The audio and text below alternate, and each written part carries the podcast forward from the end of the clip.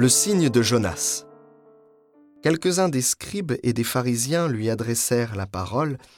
Maître, nous voudrions voir un signe venant de toi. Il leur répondit, Cette génération mauvaise et adultère réclame un signe, mais en fait de signe, il ne lui sera donné que le signe du prophète Jonas.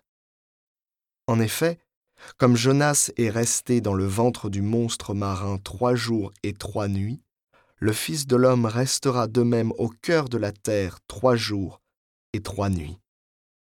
Lors du jugement, les habitants de Ninive se lèveront en même temps que cette génération, et ils la condamneront. En effet, ils se sont convertis en réponse à la proclamation faite par Jonas, et il y a ici bien plus que Jonas.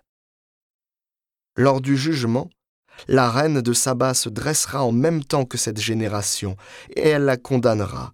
En effet, elle est venue des extrémités de la terre pour écouter la sagesse de Salomon, et il y a ici bien plus que Salomon. Quand l'esprit impur est sorti de l'homme, il parcourt des lieux arides en cherchant où se reposer, et il ne trouve pas. Alors il se dit, Je vais retourner dans ma maison, d'où je suis sorti.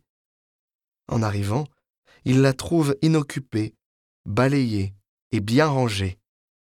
Alors il s'en va, il prend avec lui sept autres esprits, encore plus mauvais que lui, ils y entrent et s'y installent.